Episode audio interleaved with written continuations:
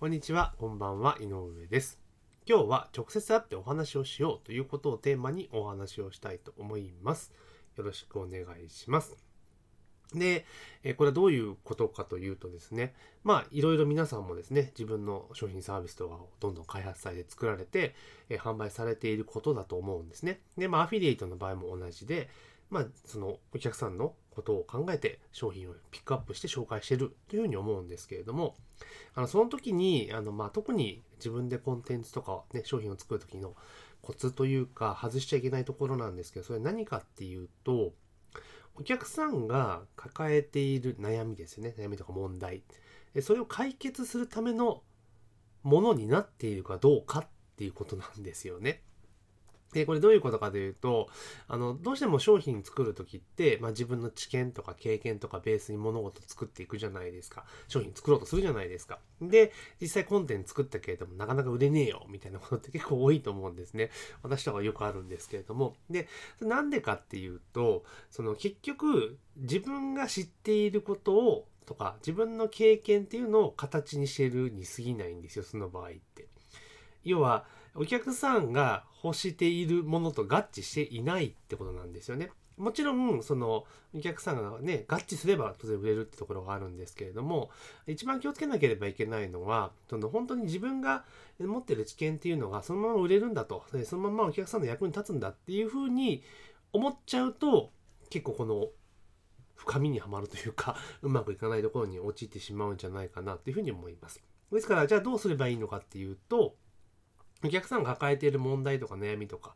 っていうことを起点に考えて、じゃあそれを解決するために何ができるのか、自分ができる、自分の経験から何ができるのか、何を提供できるのかっていうのを考えていって、コンテンツを作っていくっていうのがポイントになるんですよね。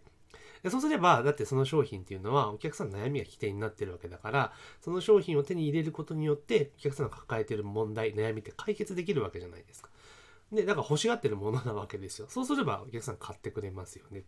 てことなんですね。だから、商品作るときって、基本的にやっぱりね、自分の経験をもとにとか、これを絶対伝えるんだってなっちゃうんですけれども、まあ、その前に一歩引いて、お客さんが抱えている問題とか悩みとか課題とか、え解決したいこと、まあ、ざっくりお客さん欲しいものですよね。それを作るために、作それをベースに、お客さんが欲しいものをベースに商品を作っていくってことをしなきゃダメですよってことなんですね。で、えそこから、それは元に、え思ったのが、やっぱお客さんの話を聞かなきゃダメだなと。ねね、会って直接話をするのが一番いいなって思いました。でそれなんでそう感じたかというと、今たまたまですね、えクライアントさん、まあ契約はしてないんですけど、商談の段階なんですけれども、お話をしていて、で、自分はただ単純にですね、ウェブを使って集客すればいいやぐらいに思ってたんですよね。その、まあ集客の相談をしたいっていう形で、こう、ご相談をいただいたので。なので、まあ、自分のインターネットの知見を使って、まあ、いろいろ広告打ったりとか、いろんなことやって、えー集客すればいいやと思ってたんですけれども、まあ、実際に会って話を聞いていると、いや、実はそうじゃねえな、ということに気がついたんですね。で、じゃあ、ただ単純にその知見、自分の持ってるね、その集客ってことだけをもうバラッとやれば、すごく簡単に終わる案件なんですけれども、多分そうじゃなくて、そのお客さんを、じゃあ見つけてきて、で、そのお客さん自体、見つけてきたお客さんをどのように、え自分の本当の見込み客の方をクロージングするとか、そういう手法っていうところが欲しいんだなっていうのが分かったんですね。そこも必要なんだなと。単純に集客だけの話ではなくて、そこから集客から、まあ、セールスクロージングのところまで、あ、多分このお客さんは求めてるんだなっていうのを感じたんですよ。で、これ多分、直接事前にですね、いろんな話を聞いてなかったら、その視点ってないんですよね。だから、集客の相談をしたいんだけども、とか、お手伝いしてもらいたいんだけどっていうふうに言われたら、まあ、杓子定規なんですね、まあ、で、その、なんて言うんだろう、普通のネット周りを使った SNS を使った集客とか広告を使った集客だけの提案で終わってたと思うんですよ。でも実際そのお客さん自体が求めてるのってそうじゃなくてその集めたお客さんがちゃんと自分のお客さんではサービスを受けてくれるお客さんにするためにどうしたらいいのかってところまで求めてるわけじゃないですか。ってなると提案するところですよね。提案するところにはその要素も盛り込んでおいた方が当然決まる可能性高いですよねって話なんですよね。もちろんそのお客さんは直接ですね、そのなんて言うんだろう、そのセールスの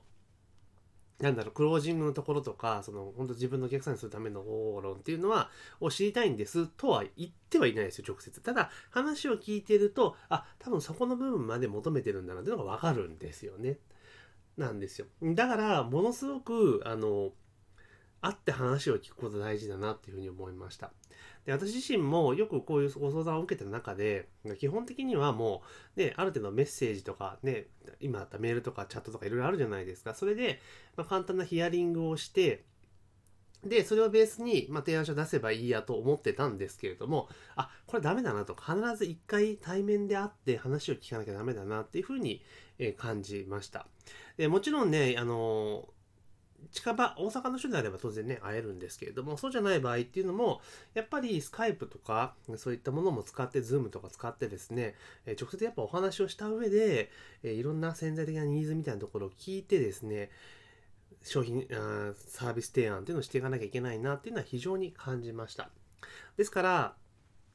やっぱね、あの、全部ね、ネットとかね、文字とかだけでカチカチカチやりたがっちゃうんですけれども、それだけだとやっぱりお客さんが本当に抱えてる課題っていうのは解決できないし、解決しにくくなっちゃうし、なかなかそういう状況で、まあ、契約がうまくいったとしても、まあ、続かないなって、要はお客さんがもう本来求めていることと提供するサービスに若干乖離ができてしまうので、まあ、そういったことを避ける意味でも、まあ、お客さんと実際ですね、事前に会ってちゃんとお話をして、ニーズを拾ってことをした方がいいなっていう、まあ、しなきゃいけないなって逆に思いました。というわけで、今日の音声はですね、とにかく会ってお客さんと話を聞くことですね。これは重要ですよっていうことを、まあ、私の